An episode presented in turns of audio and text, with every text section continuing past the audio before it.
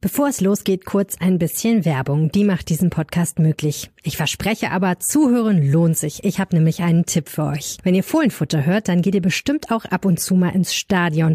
Und jetzt kommt der heiße Tipp. Euer Bargeld könnt ihr zu Hause lassen. Ein kühles Getränk oder einen kleinen Snack könnt ihr im Biergarten hinter der Nordkurve und an den Shops im Stadion schnell, sicher und hygienisch bezahlen.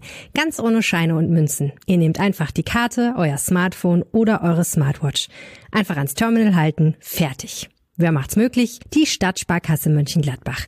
Mit der kommen diese innovativen Bezahlverfahren ins Stadion. Mehr Informationen zum kontaktlosen Bezahlen unter sparkasse-mg.de.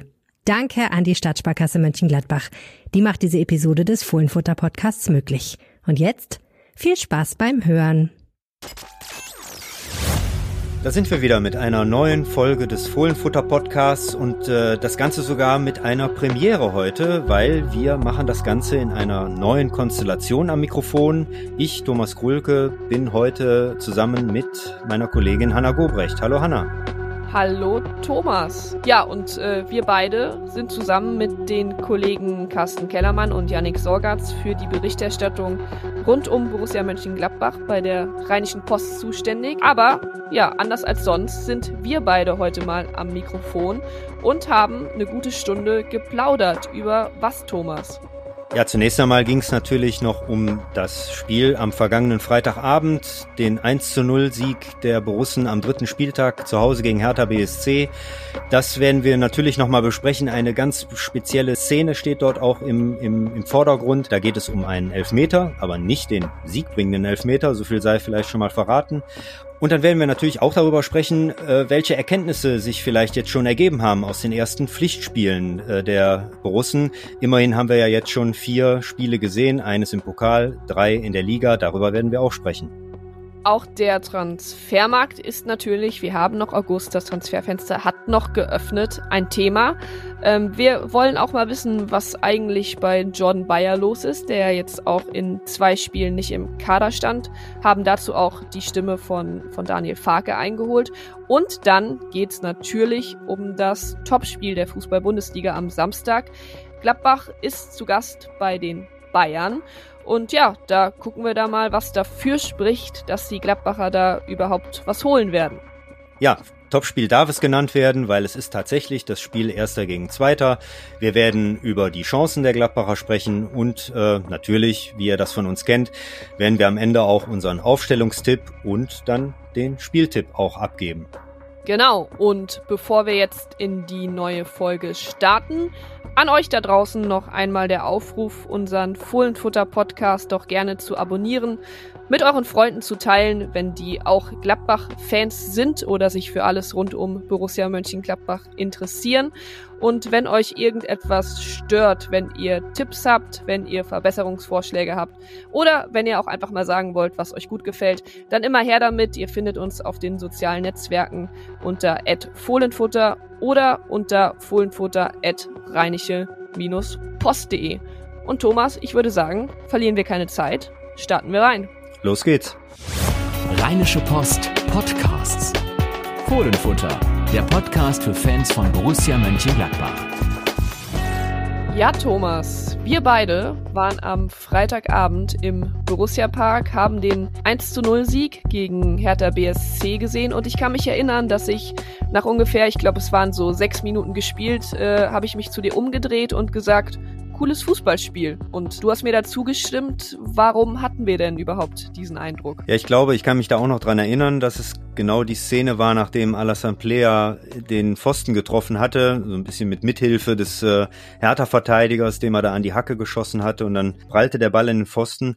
Ähm, zu dem Zeitpunkt schien es so ein, so richtig so ein Spiel mit offenem Visier zu werden und das ähm, das, das äh, nahm sich gut an, das, das Spiel, denn Dodi Luke Bacchio hatte für Hertha äh, vorher auch schon den ersten Abschluss. Es ging so ein bisschen hin und her. Das machte einen anderen Eindruck als noch das äh, Spiel, das, das letzte Aufeinandertreffen dieser beiden Mannschaften. Ich denke, da können wir uns beide auch noch ganz gut dran erinnern.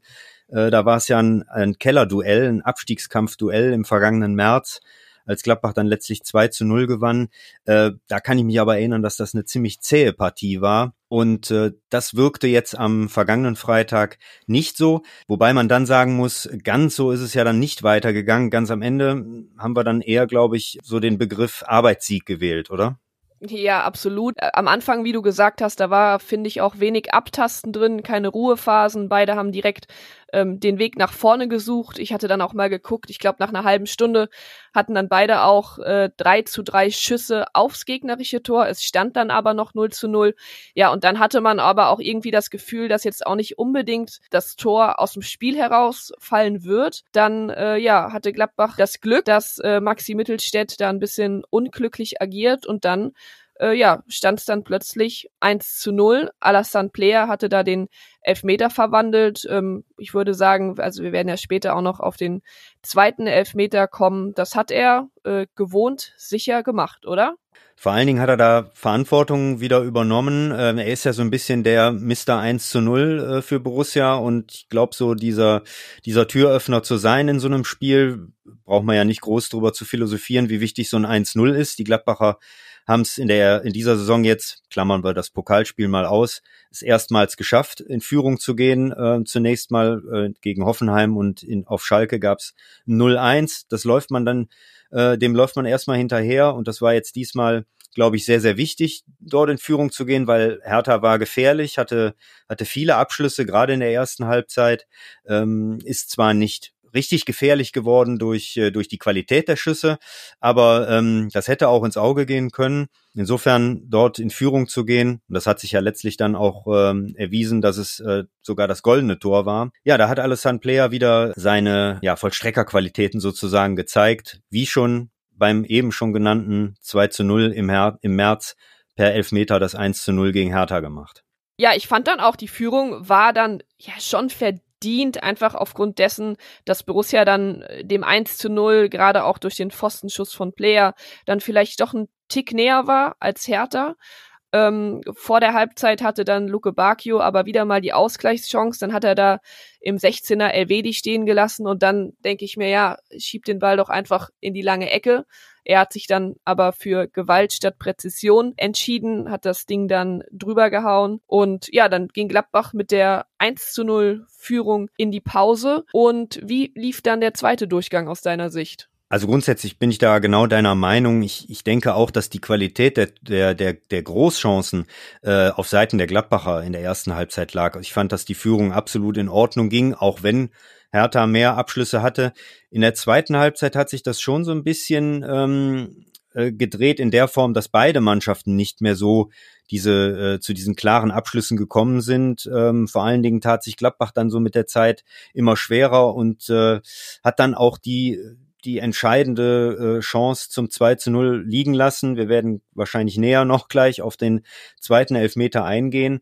Ähm, und dann ist das wie Daniel Farke sagte, so ein Momentum, wenn man diese Chance nicht nutzt. Mit dem 2-0 ist die Sache wahrscheinlich durch, dass dann der Gegner, obwohl er dann in Unterzahl spielte, ähm, ist nochmal ja wach geworden, ist, ist, hat an seine Chance geglaubt und äh, ganz am Ende äh, bei dem bei dem Querschläger von Christoph Kramer im eigenen Strafraum, wo dann der Torschuss knapp an äh, Prinz Boatengs Fuß noch vorbeiging, äh, hätte es auch äh, durchaus dann plötzlich eins zu eins stehen können. Und äh, damit haben die Berliner ja auch ziemlich gehadert, dass sie da äh, bis zum Ende im, im Spiel waren und sich dann trotzdem nicht belohnen konnten. Also die zweite Halbzeit ähm, war, was das angeht, mit Sicherheit äh, schwächer, auch wenn man insgesamt sagen muss, dass die Gladbacher da zumindest weniger zugelassen haben als noch in der ersten Halbzeit. Oder wie hast du das gesehen? Weniger zugelassen, das auf jeden Fall. Gut, am Ende muss man sagen, Hertha hatte dann trotzdem 17 Torschüsse. Ich glaube, bei Gladbach waren es dann am Ende 11. Ich musste, als Daniel Farke nach dem Spiel gesagt hat, dass er jetzt auch bei Hertha nicht so die Großchancen gesehen hab, hat, da wusste ich, was er, was er meinte, weil, wie du eben auch gesagt hast, das waren jetzt nicht so diese ganz riesigen Chancen. Also Hertha ist jetzt nicht irgendwie achtmal allein auf Jan Sommer zugelaufen, hat dabei dann noch dreimal Pfoste oder Latte getroffen. So war es ja nicht. Aber ähm, gerade am Ende dieses Ding, das du gerade angesprochen hast, als dann Boateng da am langen Pfosten reingrätscht und den Ball nur um ein Haar verfehlt, also das war ja im Prinzip eine dicke Chance. Und wenn der dann eben reingeht, dann ist die Stimmung nach dem Spiel aber mal ganz anders. Dann hätte man, glaube ich, auch sich noch viel, viel länger über die ähm, Elfmeterszene unterhalten. Ich glaube, es war ja dann auch so eine zweigeteilte zweite Hälfte. Ähm, es ging im 11 gegen 11 äh, weiter bis zu diesem Elfmeter, wo dann Uremovic sich da äh, die gelb-rote Karte abholt durch das zweite Hertaner Handspiel im, im Strafraum. Ja, und dann kam die Szene, die ich gerade meinte, also dieser, ja, nennen wir es doch einfach Elfmeterstreit, weil äh, ohne dass da jetzt richtig die Fetzen geflogen sind, da kam es dann doch im Hertaner Strafraum zu einer ordentlichen Diskussion in der 70. Minute. Ja, und wenn man das äh, Resultat sich anguckt, dann kann man auf jeden Fall sagen, dass das kontraproduktiv war ich glaube, so wie es laufen sollte, ist es äh, vor dem ersten Elfmeter ähm, gelaufen. Man konnte relativ deutlich sehen, dass sich Alassane Player sehr schnell äh, Richtung Mitte bewegt hat, als äh, der Schiedsrichter auf den Punkt gezeigt hatte. Ähm, ich kann mich erinnern, Rami Benzebaini kam zu ihm. Ich glaube, da gab es einfach nur eine kurze Rücksprache, dann gab es ein Abklatschen und dann ging's los. Äh, Lasso Player hat sich den Ball hingelegt und hat verwandelt. Ähm, in der zweiten Szene kommen, glaube ich, da viele Dinge zusammen. Und äh, der erste Punkt ist, glaube ich, schlicht und ergreifend, dass da sich jemand den Ball geschnappt hat, der dafür gar nicht ähm, zu, vorgesehen war. Daniel Farke hat nachher äh, klar gesagt, dass es drei dass es drei Spieler geben würde, die da auf der Liste stehen. Und ich behaupte jetzt einfach mal ganz kühn, dass äh, Markus Thüram da äh, nicht dazu gehört, weil man hat in Jonas Hofmann, äh, Alassane Player und Rami Benzebaini, die drei Schützen, die das auch in den vergangenen Monaten gemacht haben, wenn nicht den Lars Stindl äh, angetreten ist. Und äh, ja, das Ganze endete dann so ein bisschen in so einer Art äh, kleiner äh, Vereinsrudelbildung. Ähm, und ich, ich sag mal so, dass äh, das Resultat hat man dann äh, sehen können. Äh, da geht Energie und Konzentration verloren, das ist unnötig. Deswegen bin ich persönlich da eher ein Freund davon, dass man doch eine etwas klarere Hierarchie hat. Es ist ja gut, wenn man mehrere Schützen hat, wenn man mehrere Leute hat, die zum einen sicher sind und zum anderen sich dann auch zutrauen, in so einer Situation äh, die Verantwortung zu übernehmen. Aber ich glaube, ich halte es dann doch für besser, wenn man äh, jemanden, den Schützen X hat, der an erster Stelle steht und der dann immer noch selber entscheiden kann, ob er ähm, in der Situation sich das zutraut oder der sagt, ich glaube, der Schütze Y wäre jetzt dran, weil entweder ich bin selber gefault worden oder wie jetzt im Fall von Lasso Player, ich habe den ersten schon ähm, verwandelt und jetzt äh, bin ich mir nicht hundertprozentig sicher, wie der Torwart reagieren wird. Also ich glaube, das ist ähm, besser, als wenn dann äh, plötzlich äh, drei oder vier Leute ähm, um den um den Elfmeterpunkt stehen und ein Fünfter in Florian Neuhaus äh, kommen muss, um die Sache dann letztlich zu regeln. Ja, Florian Neuhaus war in der Szene, so habe ich es auch beobachtet, so ein bisschen der Vermittler, glaube ich, der dann auch äh, gesagt hatte, als dann Jonas Hofmann sich den Ball hingelegt hatte, ja kommt, jetzt geht aber mal alle weg, lasst den hier mal schießen. Ähm, Christoph Kramer hat es nach dem Spiel in der Mixzone eigentlich ganz gut auf den Punkt gebracht. Da meinte er halt, ja, es ist die einfachste Psychologie, dass man, wenn man sich um den Elver streitet, dass das einfach für Verunsicherung beim Schützen sorgt. Das muss ja noch nicht mal irgendwie eine bewusste Verunsicherung sein, aber ich glaube schon, dass da dann in dem Fall Jonas Hofmann, und wenn es nur für ein paar Sekunden ist, dass einfach dieser Fokus verloren geht, dass man kurz nachdenkt, sich auch selbst ärgert. Ja, und dann will man es aber erst recht zeigen. Und ja, man muss sagen, der Elfmeter, der war einfach sehr, sehr schwach geschossen. Also wenn er, wenn der Torwart in die andere Ecke springt, dann, dann sieht's wieder souverän aus, aber trotzdem muss da ja meiner Meinung nach auf jeden Fall äh, ein bisschen mehr Tempo und Wucht dahinter. Die war nicht vorhanden, deswegen hat Christensen den Ball gehalten. Ich habe mich, weiß nicht, ob du das am Samstag gesehen hast, diese Elfmeterszene mit Simon Terodde, der ja zweimal gegen Castells antreten durfte oder musste. Und äh, ja, es meiner Meinung nach einfach zweimal exakt so wie Jonas Hofmann gemacht hat. Und da habe ich mich gefragt, äh, ob der denn am Freitagabend kein Gladbach geguckt hat, weil da hätte er dann auf jeden Fall ein Anschauungsbeispiel gehabt, äh, wie er es nicht machen soll.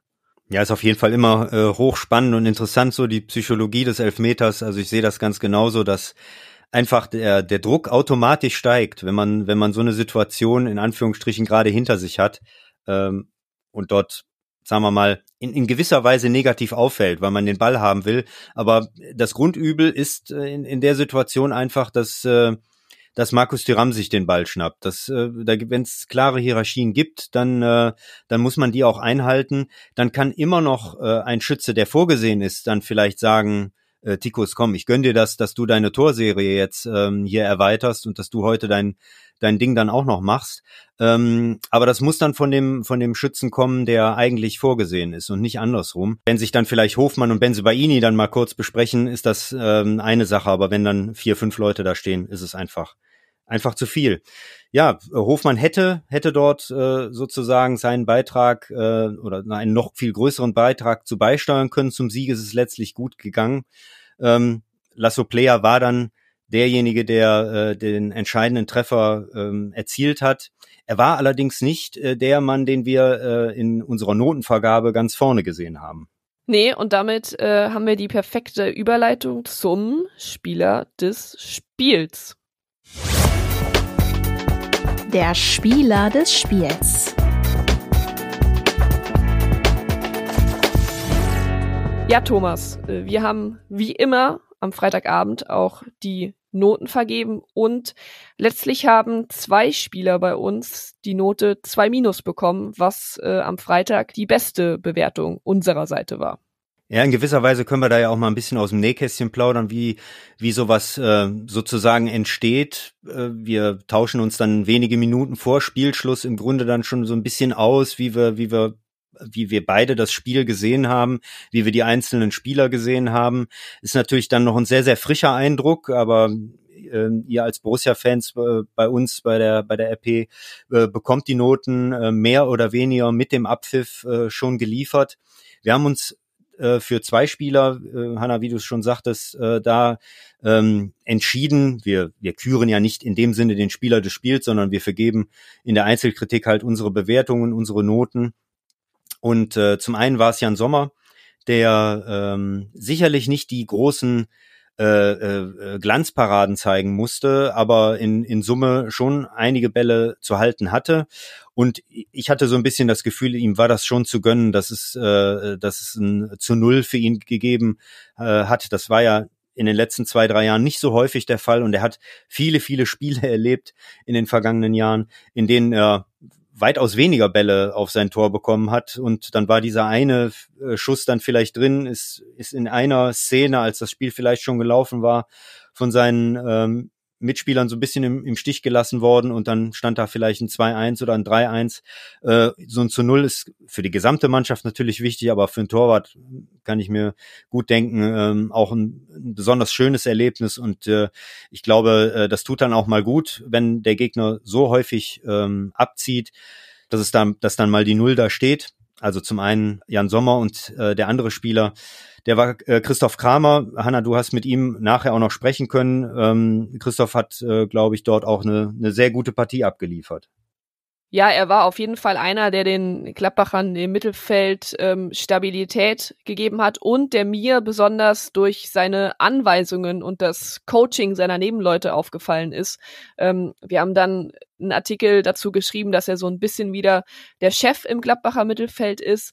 Darüber haben wir dann auch nach dem Spiel mit ihm geredet. Er hat gesagt, ja klar, also wenn ich auf Platz stehe, dann ist das eben auch mein Anspruch, dass ich da meinen Nebenleuten helfe. Natürlich äh, Du hast eben schon einen Querschläger von Christoph Kramer in der zweiten Halbzeit angesprochen. Den hatte er ja auch schon im ersten Durchgang, als er ja Luke Bacchio quasi da in der vierten Minute den Ball in den Lauf spielt, der dann das Laufduell mit Rami Benzebaini gewinnt und dann eben vor Sommer den Ball ans Außennetz knallt. Da hätte es schon 0 zu 1 stehen können und dann wäre es sicher auch für Christoph Kramer äh, im weiteren Spielverlauf eine schwierige Partie geworden. Aber ich finde, er ist momentan einer der Spieler, die ich mir nicht vorstellen kann, dass die von Daniel Farke auf die Bank gesetzt werden. Der ist für mich gerade im Mittelfeld äh, gesetzt. Der ist ja auch der prädestinierte Ballbesitzspieler und ja, hat dann meiner Meinung nach da auch zu Recht diese zwei Minus bekommen oder eben zu den stärksten Borussen ähm, gezählt.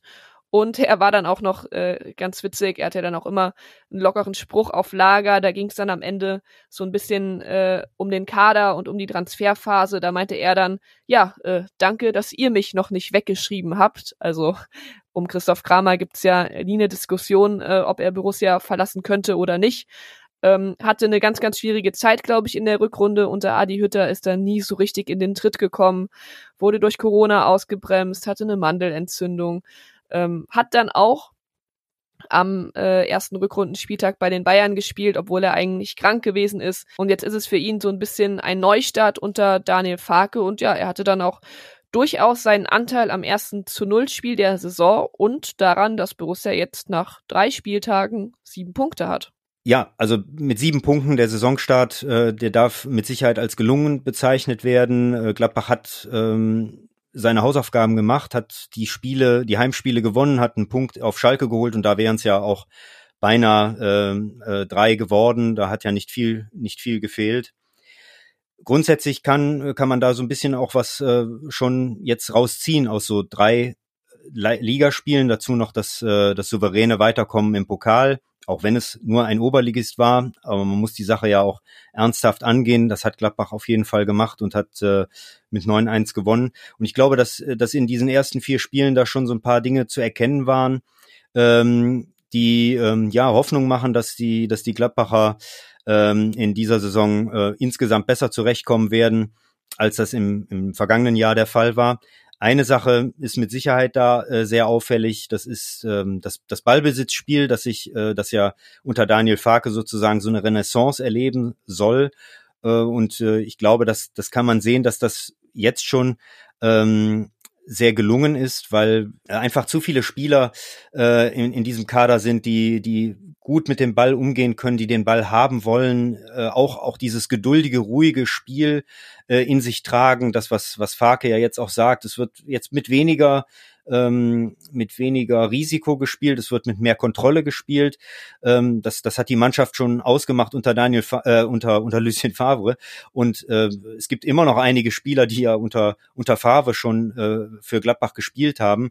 Also insofern ist, glaube ich, dieser, dieser Move zurück ähm, zum, zum Ballbesitzspiel äh, die, die richtige Entscheidung gewesen. Man muss sich ein bisschen dran gewöhnen wieder, dass, äh, dass das Spiel jetzt etwas anders äh, angelegt ist, als das in den vergangenen Jahren der Fall war. Da habe ich mich ehrlich gesagt auch schon ertappt bei. Ähm, Gerade so diese erste halbe Stunde auf Schalke, wo Daniel Farke ja auch selber gesagt hat, dass sie vielleicht noch nicht so das Gelbe vom Ei war, weil es ein bisschen zu zu langsam zum Teil ging und äh, vielleicht auch an der einen oder anderen Situation auch das Risiko gescheut worden ist. Aber grundsätzlich, ähm, das Ballbesitzspiel hat jetzt gegen die Gegner, die Gladbach bisher hatte, sehr gut funktioniert. Es wird mit Sicherheit spannend zu sehen sein, wie das in den äh, kommenden Wochen aussieht, wenn da doch äh, noch etwas andere Kaliber auf die Gladbacher warten werden. Ja, noch kurz zu der Spielidee. Da würde ich noch gerne ergänzen, das ist mir am Freitag im Borussia Park aufgefallen. Es war, es müsste so Mitte der zweiten Halbzeit gewesen sein. Man muss ja sagen, Gladbach hatte am Ende auch wieder über 60 Prozent Ballbesitz. Das sah dann ähm, aber auch über weite Strecken relativ ungefährlich aus, was Gladbach da dann äh, praktiziert hat mit Ball. Aber ähm, irgendwann habe ich so eine leichte Genervtheit im Stadion äh, wahrgenommen. Es ging dann bei irgendeinem Angriff, wo der Ball dann eben nicht vertikal nach vorne gespielt wurde, sondern dann nochmal zur Seite. Da ging so ein leichtes Rauden durchs Stadion. Ich glaube, Jonas Hofmann hat da nach dem Spiel auch kurz was zu gesagt. Er meinte dann, ja, hat er auch wahrgenommen und äh, war ja ein bisschen verwundert drüber. Du hast gesagt, man muss sich daran gewöhnen und ich glaube, das ist halt jetzt auch ein, einfach ein, ein Prozess. Es ist jetzt unter Umständen dann nicht mehr dieses äh, direkte, schnelle Umschaltspiel nach vorne, sondern ähm, ja, Kontrolle ist so ein bisschen das Stichwort. Und ich glaube, Kontrolle sieht im Fußball äh, nicht immer besonders spektakulär aus, aber ja, wenn man äh, trotzdem dann am Ende die Punkte holt und erfolgreich ist, und da muss man ja sagen, vor fünf Monaten im März sah es vielleicht so aus, als könnte Gladbach da aber mal ganz böse äh, in den Abstiegskampf rutschen, beziehungsweise waren sie mittendrin, dann ist es jetzt, finde ich, auch nach drei Spielen mit sieben Punkten dann erstmal was, äh, worüber man sich nicht beschweren darf. Ja, absolut. Äh, das ist ähm, ein ganz wichtiger Punkt, hat Daniel Farke nach dem Spiel auch angesprochen. Es ist ja auch einfach, es tut einfach gut, äh, auch mal eine, eine knappe Führung über die, über die Zeit zu bringen. Das ist ja ein, äh, ein, ein Erfolgsmerkmal der, der Gladbacher in den, in den Favre-Jahren ja vor allen Dingen gewesen unter André Schubert hat sich das Ganze wieder ein bisschen mehr Richtung Spektakel entwickelt. Also es ist, sind so gewisse Wellenbewegungen. Unter Dieter Hecking war dann wieder mehr äh, ja Stabilität gefragt, ähm, ohne dass äh, dass man jetzt da sagen kann, dass der dass der Fußball dadurch schlechter geworden ist. Ganz im Gegenteil. Ähm, und ich glaube, dass das jetzt äh, genau eben wieder dieser, dieser Prozess ist, äh, dahin zu kommen, die, die fußballerischen Qualitäten, die ja ohne Frage in dieser Mannschaft sind, zu vereinen mit, mit mehr Stabilität, mit mehr Spielen, wo du auch über die Abwehr dann vielleicht oder über, über die Kontrolle das, das Spiel gewinnst. Das war jetzt, glaube ich, mal so ein Beispiel. Natürlich wird, äh, steht das weiterhin auf dem Prüfstand, äh, wenn, wenn die Gegner besser werden, wenn hast es ja angesprochen, wenn vielleicht äh, ein, ein Spieler, äh, der eine, eine höhere Abschlussqualität hat als jetzt Dodi Lokebakio, der mehrmals äh, in einer guten Schussposition war und äh, ich glaube keinen einzigen Ball aufs Tor, aufs Tor gebracht hat oder nur einen. Ähm, das, äh, dann, dann wird man sehen, ob ähm, wie, wie, wie stabil das schon ist, aber das, äh, das Spielsystem an sich äh, glaube ich, ähm, hilft, um, um das Ganze jetzt wieder auf, auf stabile Füße zu, zu bekommen. Äh, da darf man nicht vergessen, wie ähm, die vergangene Saison über weite Strecken gelaufen ist. Ähm, die Mannschaft hat sich in den, in den letzten zwei Monaten da zusammengerissen, gemeinschaftlich mit dem Trainerteam, äh, hat, äh, hat es noch relativ souverän dann gelöst. Aber äh, es war klar, dass, dass eine Veränderung her musste und äh, da ist das Ballbesitzspiel und der der Ansatz, mehr über die Kontrolle zu kommen, ein ganz, ganz zentraler Punkt gewesen. Das hat ja auch Roland Wirkus in seiner Analyse äh, dargebracht. Und dann kommt noch eine Komponente hinzu, äh, das Fitnessthema, was äh, letztes Jahr auch ein sehr, sehr großes Thema war, weil Gladbach zu den Mannschaften gehörte, die äh, mit Abstand die schlechtesten Werte hatte. Und ich glaube, da hilft zum einen natürlich eine gute, eine gute Konditionsarbeit. Äh, ich glaube, da haben die Borussen auch sehr, sehr viel getan in der Vorbereitung. Wir haben ja viele Trainingseinheiten gesehen und Hanna, du warst zusammen mit Carsten auch im Trainingslager und da werdet ihr mit Sicherheit eure Eindrücke gewonnen haben diesbezüglich, dass da jetzt wieder ein anderer Zug drin ist. Aber das Ballbesitzspiel hilft auch, weil man den Gegner laufen lässt. Äh, ich glaube, das war auf Schalke ganz gut sichtbar ähm, dass, dass Schalke nur noch wenig entgegenzusetzen hatte in der zweiten Halbzeit und ja nur durch ein Blackout eines äh, sozusagen eines einzelnen Borussen, Patrick Hermer mit dem Handspiel dort in der letzten Minute nach einem Freistoß, äh, da zum Ausgleich gekommen ist, weil sonst, glaube ich, ist da, wäre da nichts mehr passiert. Und das wäre auch ein Sieg der Geduld und der Kontrolle und dann eben auch der verbesserten Fitness äh, gewesen. Ja, ich glaube, man muss da jetzt auch ein bisschen aufpassen. Es war ja letzte Saison ein ganz, ganz großes Thema. Die Laufleistung, ähm, die bei Gladbach in sehr, sehr vielen Spielen deutlich äh, geringer war als die des Gegners. Jetzt war es so, dass Gladbach sowohl gegen Hertha als auch gegen Schalke weniger gelaufen ist. Gegen Hoffenheim am ersten Spieltag zwar vier Kilometer mehr, aber da waren sie ja auch ab der 19. Minute in Überzahl. Ähm, würde ich jetzt aber in dem Fall nicht als negativ auslegen, weil klar ist natürlich auch, je mehr du den Ball hast, desto weniger ähm, weite Wege musst du machen. Klar, musst du dich natürlich auch freilaufen, das Positionsspiel muss passen, aber du musst eben nicht diese anstrengenden Meter gehen. Und ich glaube, dass dieser Ballbesitz Gladbach auch hilft, bis zum Ende einfach wach zu sein. Und das ist ja auch so ein Teil der Fitness. Bekomme ich eben in der 85. Minute noch die Großchance verteidigt? Mache ich da noch die Meter nach hinten? Ähm, kommt mein Pass in der Nachspielzeit noch sauber und mit dem richtigen Timing ähm, beim Mitspieler an? Das sind ja auch Dinge, die zur Fitness gehören. Ähm, wir werden gucken, wir werden sehen, wie sich die, die Laufleistung entwickelt. Ich glaube aber, dass sie, dass die reine Kilometerzahl in dieser Saison gerade mit diesem Ballbesitzansatz nicht mehr so eine Aussagekraft haben wird wie letzte Saison. Ähm, wie schätzt du das ein? Ganz genau auch so, weil ähm, da muss man sich, glaube ich, auch nur die ähm, Zahlen der vergangenen wahrscheinlich 10, 12 Jahre anschauen, äh, dass, äh, dass die Bayern in der Statistik auch niemals führen werden, weil sie das nicht nötig haben. Ich will die Bayern jetzt oder die Borussen nicht mit den Bayern vergleichen, aber das Spielsystem ist natürlich schon, ähnelt jetzt ein bisschen diese, diese Kontrolle zu haben, den Gegner laufen zu lassen und da, äh, da, da passiert es automatisch, dass du äh, dort andere Werte hast und genau was du sagst, eben diese, äh, die Konzentration, die Fitness oder die Kondition im Kopf, sage ich mal, zu haben. Wir reden jetzt noch nicht über die 85. oder die 92. Minute, aber sowohl auf Schalke als auch äh, gegen Hoffenheim haben die Gladbacher zwischen der 70. und 80. Minute ihre Tore gemacht, die entscheidenden Tore, ähm, und haben dort zum einen entweder Lücken im, äh, im, im, im Verbund des Gegners ähm, zum einen gesehen und zum anderen ausgenutzt. Und wie haben sie sie ausgenutzt, indem dann auch präzise noch gespielt worden ist, indem man wach war in den Situationen ähm, und ähm, haben dann zwar spät, aber äh, letztlich ähm, entscheidend dann diese Situation für sich ähm, ausnutzen können. Und ich glaube, das ist dann, äh, da, da zeigt sich dann, dass es äh, durchaus schon einen, ähm, einen Wert hatte, äh, dass, der, dass die Fitness äh, hochgegangen ist. Denn gewonnene zweite Halbzeiten gab es in der vergangenen Saison nur ganz wenige. Ich kann jetzt keine exakte Zahl sagen, aber direkt in den ersten beiden Spielen ist es gelungen. Klar, äh, hast es schon angesprochen, das erste Spiel war natürlich stark geprägt von der langen Unterzahl der, der Hoffenheimer.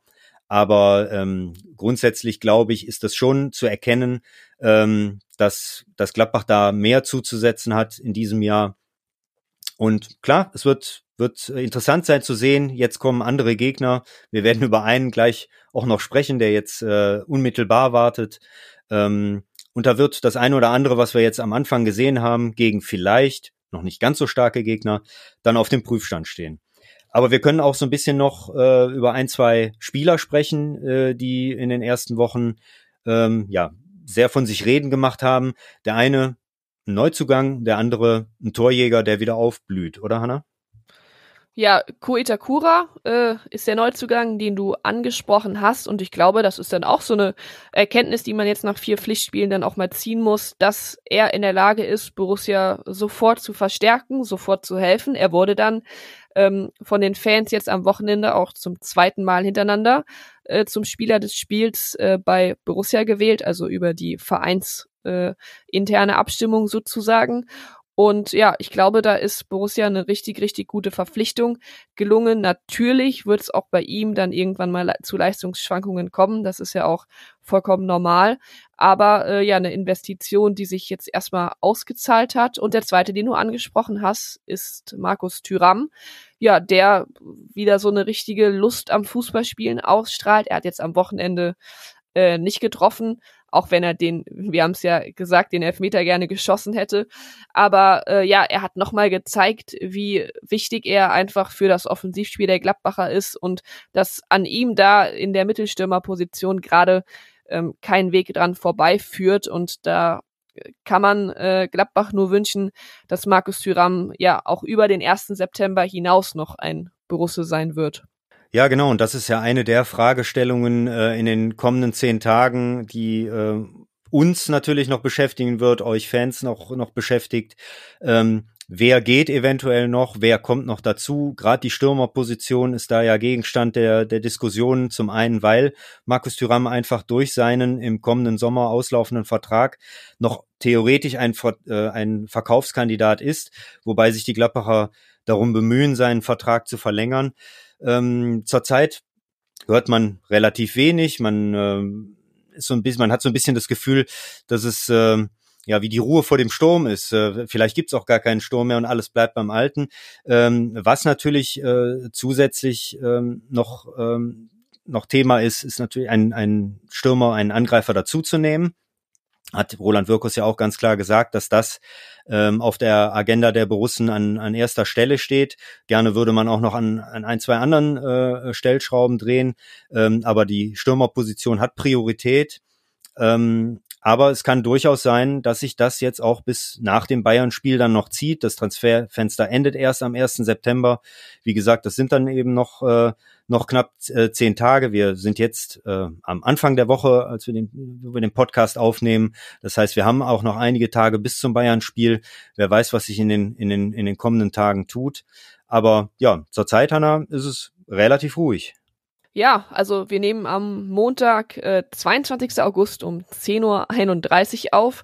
Ja, äh, ich würde mal sagen, dass ich da jetzt auch nicht unbedingt erwarte, dass da jetzt äh, heute oder morgen was passiert, aber du hast es gesagt, ähm, es kann halt jederzeit was passieren. Wir ähm, versuchen da natürlich auch immer an Infos zu kommen. Also es ist jetzt nicht so, nur weil es nach außen ruhig ist, dass es da äh, hinter den Kulissen auch ruhig sein muss. Dem versuchen wir dann auch immer auf die Spur zu kommen, äh, versuchen da Leute rund um den Verein und auch im Verein äh, zu kontaktieren und ein bisschen auszufragen. Und ja, äh, da hört man gerade tatsächlich nicht allzu viel. Das stimmt, das hast du gesagt. Ähm, Joshua Zirkse war ja auch ein Thema. Ähm, da ist zu hören, dass man von ihm jetzt so ein bisschen abgesehen hat, vor allem äh, wenn Markus Thüram auch bleibt. Äh, Zirkse scheint jetzt auch eher wieder zurück nach Anderlecht zu ziehen. Ähm, ja, was, worüber sich die Fans natürlich auch immer sorgen, ist, dass Jan Sommer den Verein noch kurzfristig verlassen könnte. Da ist jetzt einfach nur meine Einschätzung, äh, dass ich jetzt nicht glaube, dass Jan Sommer jemand ist, der sich dann wirklich noch äh, so kurzfristig aus dem Staub macht. Ich glaube, wenn, dann wäre das schon passiert. Was denkst du da bei, bei Sommer? Wie ist da so dein Gefühl, wenn du eine Prognose abgeben müsstest? Ist der am 1. September noch Teil des Klappbacher Kaders?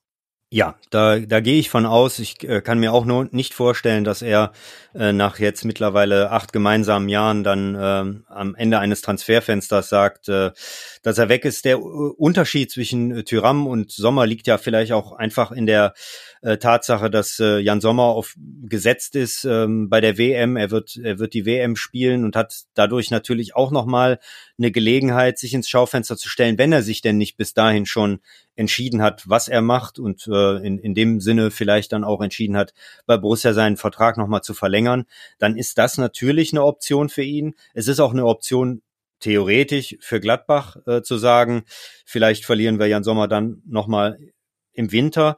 Ähm, aber grundsätzlich ist ja ganz klar, das Bestreben ist, äh, mit Jan Sommer zu verlängern. Und ähm, ich glaube auch, dass das äh, bei Jan Sommer noch nicht völlig äh, aus dem ähm, aus dem äh, Fokus ist, ähm, seine seine Zeit in Gladbach äh, zu verlängern. Und bei Markus Thuram kann man das, glaube ich, insgesamt einfach etwas weniger äh, gut einschätzen, wie er das selber jetzt so sieht, äh, wie er wie er sein also sein Standing kann er jetzt, glaube ich, mittlerweile wieder, wieder besser einschätzen. Auf jeden Fall ist es gestiegen. Er hatte ja doch eine, eine doch ein sehr langes äh, Tief hier in Gladbach und äh, jetzt scheint er wieder in, in Form äh, gekommen zu sein, in die Form, die ihn ausgemacht hat, im, gerade im ersten Jahr, wo er ja eigentlich ähm, ja über Nacht sozusagen zum absoluten Publikumsliebling äh, emporgestiegen ist. Also diese beiden Personalien sind mit Sicherheit ähm, sehr, sehr spannend und ähm, können sich durchaus auch noch äh, über, über den 1. September hinaus ziehen. Es ist nicht gesagt, dass äh, am 1. September bei beiden Klarheit äh, herrschen wird. Ja, und Jan Sommer hat ja dann auch äh, nach dem Spiel kurz über seine Zukunft äh, gesprochen, beziehungsweise sprechen müssen, weil er eben darauf angesprochen wurde. Da wurde es jetzt auch ein bisschen so ausgelegt, dass da eben so das klare Bekenntnis fehlt. Ist mir dann auch ein bisschen zu negativ. Ähm, weil ich eben auch denke, dass er, das habe ich ja eben auch schon gesagt, niemand ist, der da jetzt so einen Last-Minute-Abflug macht. Ähm, vielleicht, das wissen wir nicht, äh, will hier jetzt auch keine falsche Hoffnung versprühen. Vielleicht hat Sommer sich für sich selbst schon längst entschieden und es ist völlig klar, dass er eben äh, die nächste Saison auch noch in Gladbach ist und das haben wir ja jetzt auch schon in den vergangenen Wochen öfter angesprochen. Selbst wenn er da erstmal mit einem auslaufenden Vertrag in die Saison geht oder dann auch sagt, nee, ich ähm, will mich im nächsten Sommer nochmal verändern, dann äh, ist die Ablöse, die man dann nicht bekommt, aber auf jeden Fall zu verschmerzen, weil man dann eben für eine Saison auf jeden Fall noch einen Top-Top-Torhüter hat.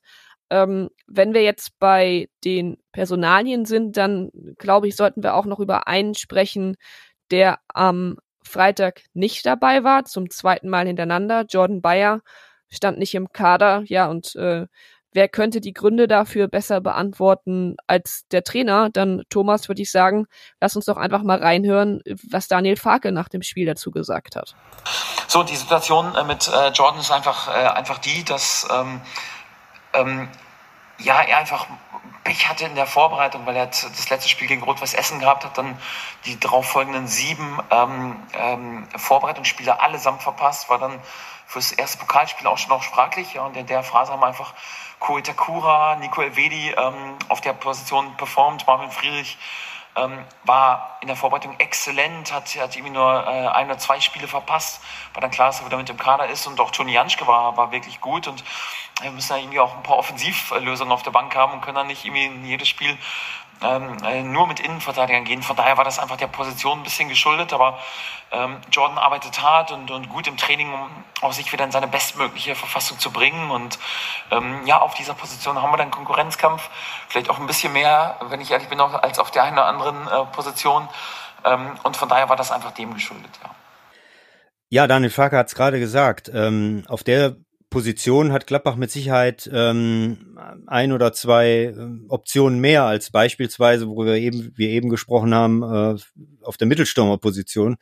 Ähm, ich glaube, dass das, was er gesagt hat, äh, nachvollziehbar ist und ich glaube, dass man das jetzt auch erstmal ähm, ein bisschen abwarten muss, wie sich das entwickelt. Äh, das kann in äh, ein, zwei Wochen äh, dann auch anders aussehen, dass äh, Jordan Bayer dann wieder ein fester Bestandteil des Kaders ist.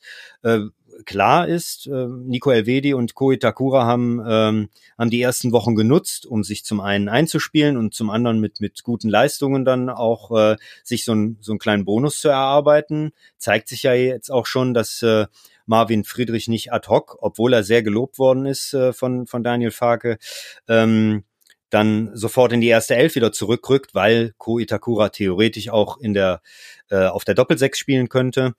Das macht es für Jordan Bayer zurzeit halt nicht einf nicht nicht leicht ähm, in die in die in den Kader zu kommen.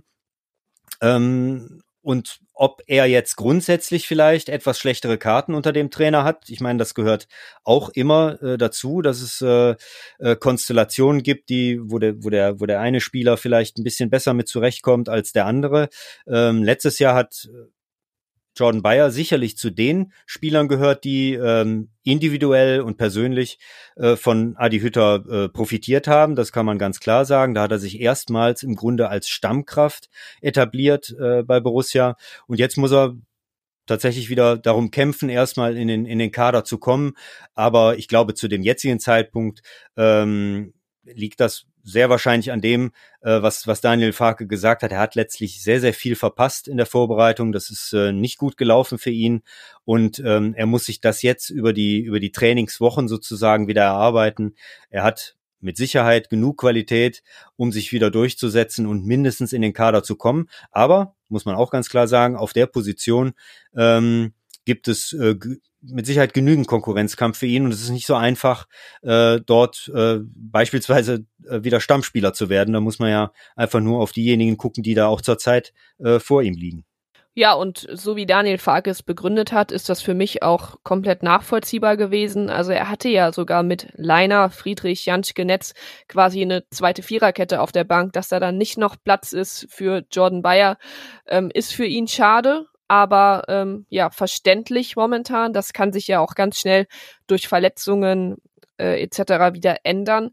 Ob Bayer dann jetzt vielleicht sogar schon nach einer guten Trainingswoche am Samstag äh, zum Kader gehören wird gegen Bayern, ähm, das werden wir sehen. Und Thomas, ja, da sind wir quasi bei Klappbachs nächstem Gegner. Ähm, wir hatten auch kurz überlegt, weil normalerweise nehmen wir den Podcast ja immer zwei Tage nach dem Spiel auf, ob wir am Sonntagmorgen aufzeichnen, aber dachten dann, ja, nee, die Bayern spielen noch am Sonntagabend gegen Bochum. Ja, 7 zu 0 kann man mal so machen. Ja, man könnte jetzt behaupten, äh, aus Gladbacher Sicht wäre es ganz gut, wenn man so viele Verteidiger wie möglich mit in den Kader nimmt, äh, wenn man das gesehen hat, was die, was die Bayern jetzt nach, nach drei Spieltagen für eine, für eine Tordifferenz, für ein Torverhältnis haben.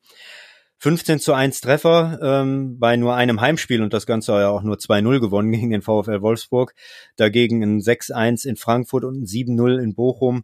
Ähm, ja, äh, unter dem äh, Label Topspiel firmiert das Ganze ja jetzt am Wochenende. Zum einen, weil es ähm, auf Sky am Samstagabend läuft. Da ist ja dann jede Begegnung dann immer direkt ein Topspiel. Rein tabellarisch darf man das jetzt auch Topspiel nennen, weil es ist tatsächlich das Spiel des ersten gegen den zweiten. Wobei, die Aussagekraft der Tabelle nach drei Spieltagen, die hält sich in Grenzen und ich glaube, äh, da werden auch die Gladbacher ähm, nicht protestieren, wenn ich sage, dass ein bisschen mehr, glaube ich, dazwischen liegt, äh, was die eigentliche Leistungsstärke angeht zwischen Gladbach und Bayern, als derzeit ähm, ein Tabellenplatz. Aber so ist es nun mal. Gladbach äh, darf mit durchaus Selbstvertrauen nach Bayern fahren, ähm, muss sich aber, wie sagt man dann immer so schön, äh, warm anziehen, auch mitten im Sommer. Äh, denn das, was die Bayern gezeigt haben bislang ähm, und das ohne ihren äh, Top-Stürmer äh, Top der vergangenen Jahre, ohne Robert Lewandowski, der nach Barcelona weitergezogen ist, das ist schon ähm, ja allererste Klasse. Ja, jetzt lässt sich ja so eine Reise nach München mit sieben Punkten im Gepäck nach drei Spielen etwas leichter antreten. Ähm, lass uns doch jetzt auch nochmal Daniel Farke zu Wort kommen lassen. Ja, der gesagt hat, äh, mit welchem Gefühl und welcher Ausrichtung man denn jetzt äh, nach München fährt. Den tabellarischen Druck ähm, ist immer schwierig, ja, wenn du nach München fährst und, und weißt, du musst irgendwie äh, unbedingt dreifach punkten, irgendwie so. Also ähm, führt aber nicht zu einer Situation, wo wir selbst zufrieden werden und einschlafen der Woche für München. Also wir genießen jetzt, was man das Wochenende will, auch noch gar nicht an Bayern München denken, weil die Abgaben wird, wird schwierig genug, aber wir genießen das Wochenende, genießen die Situation. Ähm, unsere Fans dürfen ein bisschen feiern, unsere Spieler regenerieren. Da nächste Woche bereiten wir uns intensiv auf München vor und wollen da auch wieder wettbewerbsfähig sein. Wird natürlich ein komplett anderes Spiel weiß jetzt nicht, ob wir, ob wir dieses Spiel wie in den letzten drei Spielen damit 70 Prozent oder knapp 70 Prozent Ballbesitz irgendwie dominieren können. Ähm, aber wir werden schon mit unserer Art und Weise dann auch, auch gehen und wollen da auch ein gutes, ein gutes Spiel liefern und äh, da auch wettbewerbsfähig sein. Und ähm, von daher ja, nehmen wir diesen positiven Schwung äh, mit, mit dann auch in dieses Spiel, ohne irgendwie naiv zu sein. Das steht, das steht auch fest. Ja, ohne irgendwie naiv zu sein, sagt Daniel Farke Thomas. Ähm, Fandest du gestern, dass die Bochumer naiv ins Spiel gegangen sind, wenn man jetzt das Ergebnis sieht, äh, 0 zu 7. Äh, da muss man ja auch sagen, dass sie auch schon letztes Jahr ähm, am fünften Spieltag 0 zu 7 gegen, gegen Bayern verloren haben. Ähm, sind die Bochumer da naiv ins Spiel gegangen? Würdest du das so sagen? Also ich glaube, bei den Bochumern war viel mehr äh, das zu sehen, was ja auch schon am ersten Spieltag Teil der Geschichte war, als die Bayern in Frankfurt 6-1 gewonnen haben. Und ich glaube, man kann grundsätzlich sagen, dass Frankfurt ein etwas anderes Kaliber in der Liga darstellt als der VfL Bochum. Äh, ich glaube, dass sich bei Bochum einfach gerecht hat, äh, dass äh, in der ersten, ich sage jetzt mal ganz grob, ersten halben Stunde die Bayern die, die Fehler, die der Gegner macht, gnadenlos ausnutzen und dass die Bochumer einfach es verpasst haben, vielleicht einen, einen Fehler der, der Bayern oder eine Nachlässigkeit, sagen wir mal, der Bayern und die hat's gegeben. Äh, gerade in der, in der ersten Halbzeit, äh, dann äh, für sich vielleicht auch mal zu nutzen. Und ähm, das Ganze ist ja in, in, in Frankfurt auch schon passiert, ähm, als ähm, es ruckzuck 0 zu 2 stand, die Frankfurter aber durchaus ein, zwei sehr, sehr gute Gelegenheiten hatten, um bei dem Spielstand dann noch ähm, dann zumindest vielleicht zum Anschluss zu kommen und das Ganze vielleicht zumindest etwas länger offen zu gestalten. Und genau das darf äh, am kommenden Wochenende nicht passieren, dass es so schnell dahin geht, äh, wie das äh, bei Frankfurt und bei Bochum der Fall war. Also ich glaube, dass es bei Bochum jetzt nicht so sehr die Naivität gewesen ist und ich glaube auch nicht, dass sie noch zu berauscht waren von ihrem äh, Erfolg gegen die Bayern äh, im vergangenen äh, Spätwinter, sage ich jetzt mal. Ähm, Kinsley Coman hat es gestern, habe ich gehört, in einem Interview gesagt, dass das für die Bayern schon noch ein Thema war war, dass sie sich das gemerkt haben.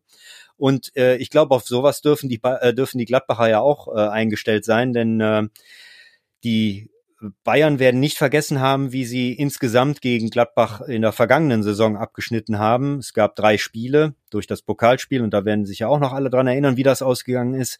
Und ähm, es gab nur einen Punkt in dem Sinne für, für die Bayern, ein Unentschieden direkt am ersten Spieltag in Gladbach und dann zwei Niederlagen, das 0 zu 5 im Pokal, das geschichtsträchtige, historische und äh, dann das 1-2 zu Hause äh, Anfang Januar, das sehr stark von der Corona Pandemie geprägt war, in dem Sinne, als dass die Bayern äh, gerade so eine erste Elf auf dem Platz bekommen haben, aber äh, auf der Bank dann nur noch äh, Jugendspieler saßen. Insofern glaube ich, da ist noch eine Rechnung offen und äh, das macht die Bayern dann immer besonders gefährlich. Also naiv, glaube ich, wird, wird Gladbach auch nicht sein, aber es wird äh, interessant sein, dann auch zu sehen, wie, wie macht es Daniel Farke? Setzt er auf das Bewährte, auf das, was Gladbach in den ersten drei Spielen ausgemacht hat? Oder setzt er bei so besonderen Spielen dann auch äh, besondere äh, Akzente, äh, macht, macht, macht was Spezielles, äh, versucht den Gegner dann in irgendeiner Form auch zu, zu überraschen. Äh, die Borussen sind ja nun mal das Team, das die Bayern am häufigsten geärgert hat in den vergangenen Jahren. Und da gibt's mit Sicherheit so gewisse Elemente, die immer wieder dafür verantwortlich waren. Wenn ich ähm, an das gute Überspielen dieser letzten Kette der Bayern denke. Aber äh, durchaus sind sie da auch unterschiedlich zu Erfolg, äh, zum Erfolg gekommen. Wenn man da jetzt beispielsweise an das, äh, an den 3 zu 0 Erfolg in München unter Dieter Hecking denkt, wo die Gladbacher in der ersten Viertelstunde richtig vorne draufgegangen sind und äh, da zwei frühe Tore erzwungen haben. Äh, das war so ein Beispiel Ich kann mich auch an ein Jahr erinnern, als äh, Lucien Favre in, in auf, bei den Bayern etwas anders hat spielen lassen. Da haben die Mittelfeldspieler die, die bayerischen Abwehrspieler im Spielaufbau gestört plötzlich. Also es gibt da schon Elemente, die man dann ähm, wählen kann, die so ein bisschen vielleicht von der Norm äh, weggehen. Und das wird mit Sicherheit super interessant sein zu sehen, wie die Gladbacher dieses Spiel jetzt angehen mit ihrem neuen Trainer. Ja, ich bin dann auch mal gespannt, wie die beiden recht ähnlichen Ansätze des Spielstils ähm, ja sich dann auswirken. Ich habe gestern auch mal eine interessante Statistik von The Athletic ähm, gefunden. Um das jetzt vereinfacht darzustellen, ging es in, in dieser Grafik darum, wie sich die Spielstile der einzelnen ähm, Bundesliga-Teams aufgrund ihres ihrer Ballbesitzphasen und ihres Passverhaltens denn unterscheiden. Nochmal vereinfacht gesagt, wer spielt eher schnell und direkt und wer baut das Spiel ruhig und langsam auf. Und bei beiden Teams, also bei Gladbach und bei Bayern, dauert eine Ballbesitzphase im Schnitt so um die elf Sekunden. Das ist äh, Liga-Höchstwert. Ähm, zum Vergleich, äh, Schalke ist da mit knapp fünf Sekunden dabei, also die sind da ganz weit unten auf dem letzten Platz. Und dann gibt's da noch so eine Sache, ohne dass ich euch jetzt hier äh, zu sehr mit Zahlen zuschütten möchte, weil wenn man das hört, äh, kann man sich Zahlen, glaube ich, immer sehr, sehr schlecht merken. Aber es ging dann auch unter anderem darum, wie oft die Teams in den ersten äh, drei Bundesligaspielen mehr als zehn Pässe am Stück gespielt haben. Und das ist Gladbach und das ist auch Topwert 54 Mal gelungen den Bayern auf Platz 3 40 Mal. Und äh, Thomas, jetzt äh, stelle ich hier die Frage, die du einfach nur schätzen musst, oder ihr alle da draußen könnt ihr auch mal kurz mitraten. Schalke ist da wiederum auf dem letzten Platz. Und wie oft ist es denen jetzt in den ersten drei Spielen gelungen, mehr als zehn Pässe am Stück zu spielen? Oh, ich hoffe, ich kriege dann jetzt nicht irgendwie böse Post äh, äh, aus Gelsenkirchen, wenn ich jetzt sage, dass es äh, vielleicht sogar nur eine einstellige Zahl äh, war. Ich tippe jetzt mal auf sieben oder acht. Also mit einstellig ist schon sehr, sehr gut. Ähm, dann geh noch ein bisschen weiter runter, nimm was kleineres, einstelliges. Okay, also da bin ich in gewisser Weise schon mal beruhigt, weil dann äh, stützen mich ja auf jeden Fall die Daten. Dann äh, ist es nur fünfmal bisher der Fall gewesen. Es ist tatsächlich nur einmal äh, so der Fall gewesen. Gut, also immerhin. Ne? Immerhin kann man sagen, ja, ähm, das äh, als als nette äh, Zahlenspielerei wollte ich das hier mal eingeworfen haben, weil es ja dann schon ganz klar zeigt, wo es auch dann unter Daniel Farke ähm, ähm, hingeht und wie sich das dann eben auch mal auf die Zahlen auswirkt. Ähm, ich glaube, wenn man den Bayern eines attestieren kann, schon in dieser Saison, dann ist es eine ja erstaunliche Frühform. Das war letzte Saison ja auch ein bisschen anders. Da gab es das 1-1 gegen Gladbach am ersten Spieltag und dann hat man äh, 3 zu 2 gegen Köln gewonnen. Das war dann auch eine knappere Kiste. Dann sind sie dann erst ins Rollen gekommen. Jetzt muss man sagen, sind die Bayern ja auch schon komplett im, im Flow. Bin auch mal gespannt, wie sich die Borussenabwehr äh, gegen Spieler wie Manet, Sané, Müller etc. Äh, beweisen wird. Es war ja gestern auch wieder zu sehen, es ist ja ein absoluter Luxus, wenn man als Trainer einfach noch Serge Gnabry in die Partie einwerfen kann. Das ist ja auch nochmal ein äh, gehöriger Qualitätsunterschied. Gerade diese, diese Breite im Kader, die hat Gladbach äh, nicht. Davon sind sie weit entfernt. Ähm, ja, dann lass uns doch mal, Thomas, würde ich sagen, gucken, mit, mit welchem Personal Gladbach das am Samstag angehen könnte. Aufstellungstipp.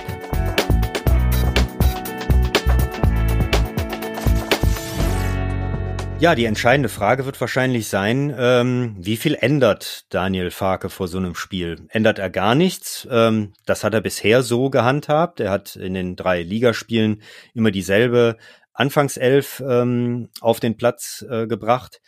Oder gibt es jetzt zu diesem Spiel dann doch ein, zwei Wechsel? Ähm, einen, über den habt äh, ihr, Hanna, du und zusammen mit Carsten, glaube ich, in der letzten Woche schon so ein bisschen spekuliert, ob vielleicht äh, Stefan Leiner mal eine Chance auf äh, der Rechtsverteidigerposition bekommt. Ähm, dafür spricht, dass Stefan Leiner natürlich ein sehr, sehr erfahrener Profi ist, äh, der auch Champions League und Europa League Spiele schon hinter sich hat. Joe Skelly noch ein sehr junger Spieler, der so in den letzten zwei Partien doch so ein bisschen seine Schwierigkeiten hinten auf der rechten Seite hatte. Ähm, Stefan Leiner könnte da mit seiner Erfahrung gut tun. Dagegen spricht eventuell eben dieses Eingespieltsein der jetzigen Kette. Vielleicht ist das Daniel Farke da auch wichtiger. Das wird interessant sein zu sehen. Und dann geht's wahrscheinlich dann noch um eine Position äh, weiter vorne und um einen Rückkehrer, oder? Ja, da sprichst du dann wahrscheinlich Lars Stindl an. Ähm, das wäre jetzt tatsächlich so ein Tipp, auf den ich mich festlegen würde. Also ich behaupte, dass Lars Stindl gegen die Bayern von Anfang an spielen wird. Das hat ja dann auch viel mit äh, Präsenzzeichen an den Gegner, äh, der Kapitän ist zurück zu tun. Und dafür müsste dann Florian Neuhaus auf die Bank. Er ist so ein bisschen, ja, wenn man, wenn man so sagen kann, das Opfer des Stindel-Ausfalls gewesen. Einfach deshalb, klar, er äh, stand dann jetzt auch immer in der Startelf, aber er musste eben dann auf der Position ran, wo er in der ganzen Vorbereitung nicht gespielt hat und hat da ja jetzt auch zuletzt nicht so ganz die Akzente setzen können. Und da würde ich dann einfach von Lars Stindl erwarten, dass er gerade nochmal mit seinen Pässen in die Tiefe, du hast es ja auch angesprochen, es wird auch darum gehen, hinter die letzte Kette zu kommen, ähm, dass er da vielleicht nochmal andere Impulse setzen kann als Florian Neuhaus. Lars Stindl ist seit letzter Woche wieder voll im Training stand ja auch am Freitag im Kader. Da hat es dann noch nicht zu einem Einsatz gereicht, aber kann mir vorstellen, dass er jetzt fit ist gegen die Bayern und um ihn herum würde ich dann zunächst mal alles beim Alten lassen. Ja, da sind äh, wirklich nicht von mehr Wechseln auszugehen. Ähm, ich denke auch, dass es dort ansonsten die elf ähm, richten wird oder die neun dann, wenn wir über diese beiden Positionen gesprochen haben, mit möglichen Wechseln. Und ich sehe das genauso ähm, wie du, dass äh, Lars Stindl für mich äh, der klare ähm, der klare Wechsel ist in diesem äh, in diesem Spiel. Äh, er hat ja auch sehr sehr gute Erinnerungen als ein Comeback-Spieler in München. 2018 hat er ähm, das äh, wichtige 2 zu 0 beim 3 zu, bei eben schon erwähnten 3 zu 0 Erfolg ähm, erzielt, als er nach langer Verletzungspause so ein bisschen der Überraschungsgast in Hackings Anfangsformation war. Und äh, ich, ich denke auch, dass Stindel gesetzt ist. Ja, und alle anderen Positionen, äh, wenn jetzt nichts in der jetzt laufenden Woche äh, passiert, gesundheitsmäßig, dann ähm, werden die anderen äh, ihren, ihren Platz behalten.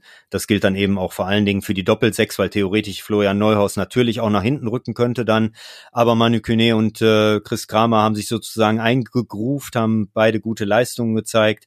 Ähm, auch wenn bei äh, Kone mit Sicherheit da noch Luft nach oben ist nach langer Verletzungspause. Aber ähm, ich glaube, er wird, er wird gegen die Bayern auch gebraucht mit seinem Biss, mit seinem Selbstvertrauen auch, mit seiner Dynamik. Ähm, insofern bleibt ansonsten alles beim Alten. Ja, und man muss ja sagen, äh, nach, den, nach den sieben Punkten gibt's da ja jetzt auch erstmal äh, keinen Grund, großartige Veränderungen vorzunehmen. Ja, bleibt uns noch äh, der Ergebnistipp. Thomas, ich weiß ja auch, dass du, da reden wir ja ab und zu drüber, auch in der ein oder anderen Tipprunde unterwegs bist. Ähm, was trägst du denn jetzt da ein? Oder wirst du vielleicht auch erstmal die Trainingswoche abwarten und dann kurzfristig tippen? Also ich bin jetzt nicht zwingend einer, der Anfang der Woche schon tippt, äh, was, was das angeht. Bisher ist es eigentlich sehr, sehr gut gelaufen. Wenn der Patrick Herrmann da nicht Hand gespielt hätte, dann äh, würde ich jetzt sehr, sehr gut dastehen. Ähm, ja, ich, äh, ich mach's kurz und schmerzlos. Ich sag 0 zu 2. Ähm, also 0 zu 2 in dem Sinne aus Gladbacher Sicht. Ähm, ich denke, dass die Bayern sich durchsetzen werden, aber dass es ähm, nicht so äh, nicht so böse äh, wird, wie sie es bisher in ihren Auswärtsspielen gehalten haben, die die Bayern, äh, sondern es wird eher ähm, auf das hinauslaufen, was äh, ihnen gegen Wolfsburg gelungen ist, ein ein Sieg zwar. Ähm, ich ähm, glaube nicht, dass es diesmal ähm, zu einer Überraschung reicht. Ja, das glaube ich auch nicht. Das hatte ich ja eben auch schon mal angedeutet. Ich glaube, dass die Bayern das tatsächlich sehr souverän machen werden, würde mich aber auch nicht wundern, ähnlich wie du, wenn es dann irgendwie doch wieder zu einem Gladbacher Erfolg reicht. Aber ähm, ja, da glaube ich nun mal jetzt nicht dran und deswegen werde ich vermutlich ein 3 zu 1 äh, eintragen, also einen 3 zu 1 Sieg für die Bayern. Ja, wir werden, wir werden sehen, wie es läuft. Ähm, Hanna, ich glaube, du wirst es so wie ich halten. Wir werden äh, das Spiel ähm, sozusagen in einer in einem gewissen äh, Ruhe verfolgen können oder einer gewissen Gelassenheit. Das können wir so oder so, aber äh, wir sind am Wochenende nicht im Dienst. Das übernehmen dann unsere Kollegen Carsten Kellermann und Yannick Sorgatz. Die sind im Einsatz und äh, werden dann euch darüber berichten, wie es gelaufen ist. Ja, für uns war's das jetzt. Ja, ich würde sagen, eine Stunde haben wir hier zusammen voll gemacht. Äh, danke, dass ihr uns zugehört habt. Und in diesem Sinne wünschen wir euch eine schöne Woche, genießt das schöne Wetter und bis bald. Bis dann, ciao.